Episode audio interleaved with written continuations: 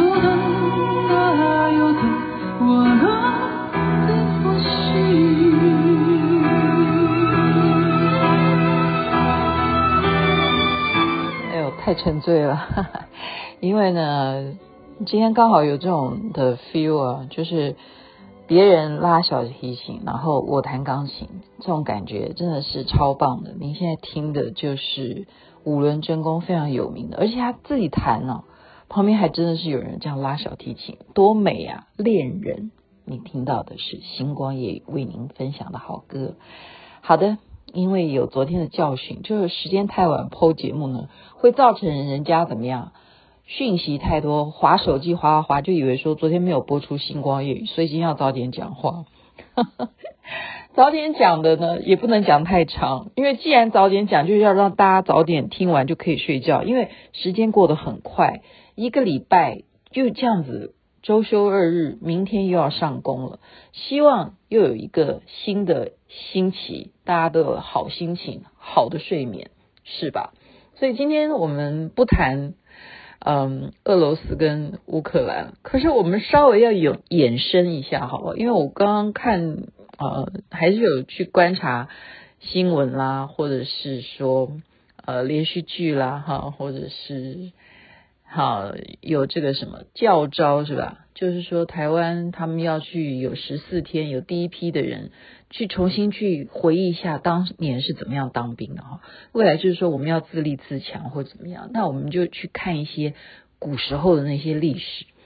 我就看到一个，这个今天就完全纯粹我们文艺，我们今天走的是文艺路线，我们不谈战争，但是他这呃文艺是有。战争的原因而造成他后来的美丽的诗词，这是谁呢？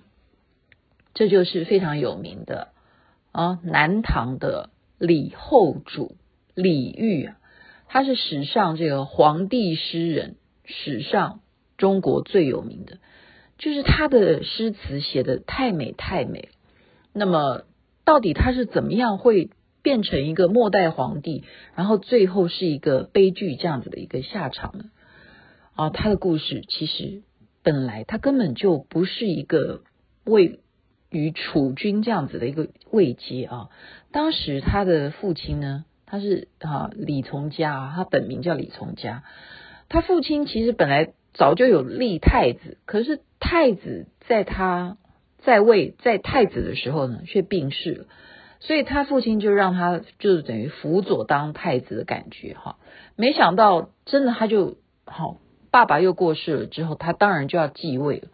所以李从嘉他继位之后呢，其实他是在南唐，好，他是北边，他等于说宋朝那时候已经是一个朝了，好，北宋，北宋，那他只是旁边一个小国，南唐是一个小国，那么。他当了皇上以后，他其实非常的呃，就什么乖乖牌啊，他还是按照宋朝的规定啊，因为他比较大嘛，北宋比较大，他就是乖乖的都要缴税啊，哈，还有嗯纳贡啊什么的哈，就是很乖，甚至如果要去见北方的那北北宋的这样子的大臣的时候，他自己其实是小国嘛，哈。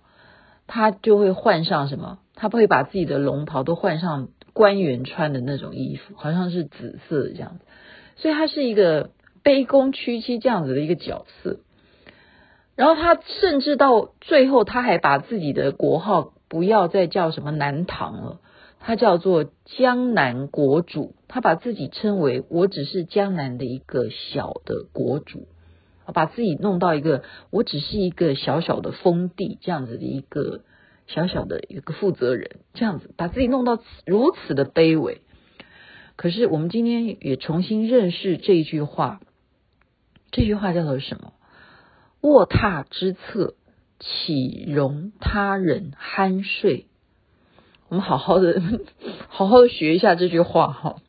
我们平常呃做生意的啊，或者说以前我们做综艺节目，我们搞笑的，我们都不会去去研究这句话，但是常常会在连续剧里头看到这句话：卧榻之侧，岂容他人酣睡？卧榻，也就是说，我们睡觉的时候。岂容他人酣睡呢？你真正当老大的时候，你在睡觉的时候，旁边有人竟然打呼，可以吗？可以吗？那都是怎么样？那是危险啊！你怎么知道他到底是真睡还是假睡？好，首先就是说，疑心病的人重的话，疑心病重的人，他怎么会容？一个旁边有人睡在他旁边呢，而且还打呼打那那么大声，打扰我睡眠嘛。主要是打扰我睡眠，还有你到底是真睡还是假睡？哈，所以北宋不能够，即使你叫做江南国主，他还是不能够容下你，所以就起兵了，让李煜呢兵临城下，把他给俘虏了。他这么弱哈，他本来就已经是兵力也不如北宋啊，好，加上他自己的做人处事，他就是一个文人，他的才华全部都放在诗词写作上面，他怎么是一个打仗的一个君王呢？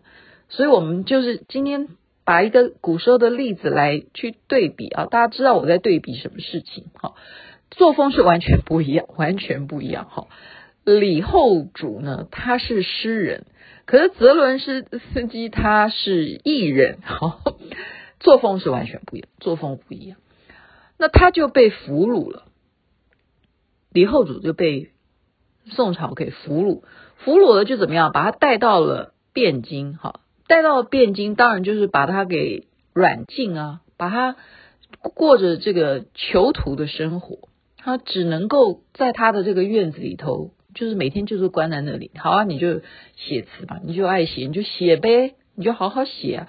所以他在这段时间哈，呃，被囚禁了将近有三年的时间哈，三年的时间。到了北宋呃那一年是哪一年哈？就是赵光义当皇帝，他宋太宗的那一年呢，他呃已经四十二岁的生日哈。我是讲李后主四十二岁生日的时候，这一年呢。宋朝不知道是大发慈悲还是怎么样啊，就让他说好吧，就让你过过生日好了，让你可以见一见你的旧臣。过去你说你是江南国主嘛，那刚好你生日，那就让你见见过去的朋友好。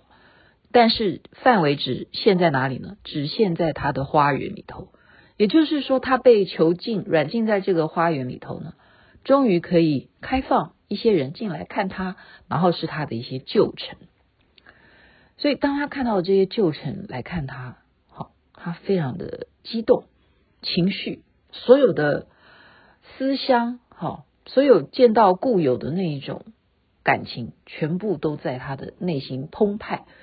此时他就写出了非常非常有名的这首词，就是什么《虞美人》。春花秋月何时了？大家记得吧？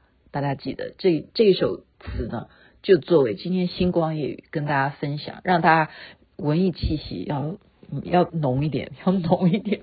因为我我终于找到那种感觉，你知道吗？就是我弹琴，然后哦，张振洲呢，他可以这样拉拉小提琴这样子，这种感觉。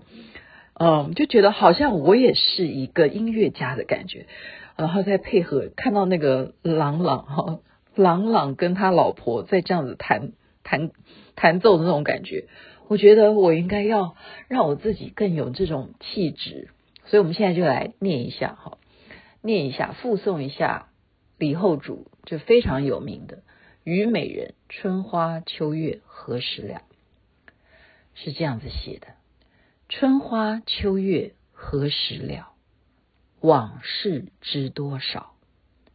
小楼昨夜又东风，故国不堪回首月明中。雕栏玉砌应犹在，只是朱颜改。问君能有几多愁？恰似一江春水向东流。哇塞，哎，没有哇塞，是是现代人的哇塞哈，就是这一首词呢，当时他一这样子吟出来，而且还配合就是现场，马上啊，古人就是当你能够吟诗的时候，马上人家的那个旋律哈，那不管他是弹奏任何的音律啊，你是古筝也好，琵琶也好，他都可以这样马上，人家一写出来就可以马上就编出曲就唱出来了。那加上旁边的人这样唱出这样子的啊，就是惆怅，我们这样子复国了哈。然后我们如今啊，月亮一样的哈，一样的月明，可是我们的国破人在，这种情怀要如何的去哭泣呢？好，所以马上就唱出来，所有的大臣们就跟着就眼泪哭啊啊，眼泪掉。此时呢？窗外有人呐、所以我们常常想，飞碟就在你身边、啊。我们到现在啊都不汲取教训，怎么可以呢？好，你看看李后主当时，就是他讲出了哈，送出了这样子的啊一首伟大的诗词，被小人听到了，赶快的去告诉谁啊？说他在群群聚哈。首先，你群聚啊，是啊，你的旧有的臣都来看你了，因为你过生日 party 是吧？然后你们就一起借着这个首词，是不是有什么暗号呢？然后你们哭成一团哈，你们是不是要复国了？你们会不会要搞群众运动啊？会不会呢？你们是不是还携带武器啊？什么呃很多小道消息了哈，就让刚刚我们讲的赵光义当时是宋太宗哈。这一任皇帝呢，他已经其实那时候已经很，其实他已经很稳固了啊。可是我们刚刚就讲的那一句，大家一定要记住这句话：我们不管好是不是呃处于国与国之间的关系，做人处事，你其实还是要以这个准则为你的标杆。就是刚刚讲的，卧榻之侧，岂容他人酣睡？所以赵光义。就怎么样？好吧，你还是不可以睡在我旁边，即使你现在关在这个园子里，就赐给他毒酒，就赐给他毒酒。然后他这一生，就是因为过了这个四十二岁的生日，写了这一首词，好，非常了不起的这首词，而遭到了赵光义赐下毒酒，就。了结了他一生，所以你觉得他这样子呃的悲剧哈？我觉得啦，我觉得他应该是愿意的啊，因为三年他也活得很痛苦，真的，我我要是我啦哈，因为我们都是属于比较情绪化，呃，不好哈，不能这样子情绪化，其实不要学，不要学情绪化。可是他不快乐嘛，哈，所以他也觉得说，你赐给我毒酒，我如果再这样子活下去，我有什么快乐呢？好，所以这个虞美人的“春花秋月何时了”这一首词呢，对他来讲也是一个非常悲壮隽永的一个结束，结束。所以我们为什么今天给一点文艺气息？然后我们也是来反观，好，我们今天如果。嗯，我们不要去呃说什么嗯，乌克兰他们怎么样？就是同样的，嗯，他们去教招，是不是 很多的阿兵哥他们去教招，他们要去演练十四天这样子。那同样的，如果你把这种演习啊，我们把它扩大，嗯，让每一个人都有这种，嗯，我们叫什么忧患意识，是应该要有的。李后主呢，他就是失败在他沉醉啊，他从小就是荣华富贵嘛，哦，没有想到有一天要换他来当头，所以他没有这样子的教育，他没有这样子的培养，所以当他被拱到了皇帝的位置的时候，他根本不会治国。真的面临到别的国家来打你的时候，他没有能力。你会写词有什么用？用我们还要多加一个鸟用。我就不真的，呃，真的，我我真的是说哈，有时候我们一刚刚一直在看人家怎么再去分析普丁哈，讲他到底是从什么时候起家的什么的，他也是谁呀？他是。叶尔钦钦点他，那时候叶尔钦就苏维埃政府的时候，他们解解散了啊，解体了，瓦解了。他钦点他做他这样子的代理哈，你来当这样子，他怎么有这样子的能力呢？所以就是说他有野心啊。那刚刚我看人家分析普丁哈，他就是在柏林围墙倒塌的时候，他站出来的。所以他非常清楚那一种国破家亡的那种感受，他是有那种觉知。所以我刚刚讲说，我们不管如何看到乌克兰的情况，我们就要有这种忧患意识。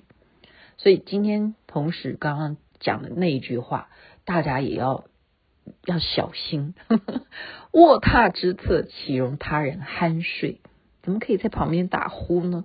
所以你一举一动，你都要有一些警觉。好，所以那些教招的人，他们会有埋怨啊，会说啊，好苦啊，或什么的。我觉得这种意识现在就要开始培养。我们说什么教改啊，什么国文课本要怎么学啊？我们好啊，你要改历史什么，我们都随便啦。可是我们真正要知道，你各种的才华都要开始觉知了，包括。哦，他们刚刚讲说，哦，你去教召，你学会了什么？哦，我现在终于知道保险那个那个枪杆 那个保险的应该怎么那个怎么盖怎么打开哈。像我上次福伦社，我们去去做那个设计的，去参观这样子，真的我是真正的有教练在告诉我们这一支枪是什么。我这辈子从来没有见过真正作战的枪啊！我觉得这样子的教育很重要，真的很重要。全民重要，不是只有当兵的人重要。是，假如有一天敌人真的到你家门口的时候，你会不会用什么武器啊？如果你没有武器，你要怎么制造？真的，这就是忧患意识，忧患意识。好吧，我们再把这个美丽的词再念一遍，好不好？真的好美啊！春花秋月何时了？往事知多少？小楼昨夜又东风。故国不堪回首月明中，雕栏玉砌应犹在，只是朱颜改。问君能有几多愁？恰似一江春水向东流。是不是很美呢？祝福大家美梦，晚安，那边早安，太阳早就。出来喽。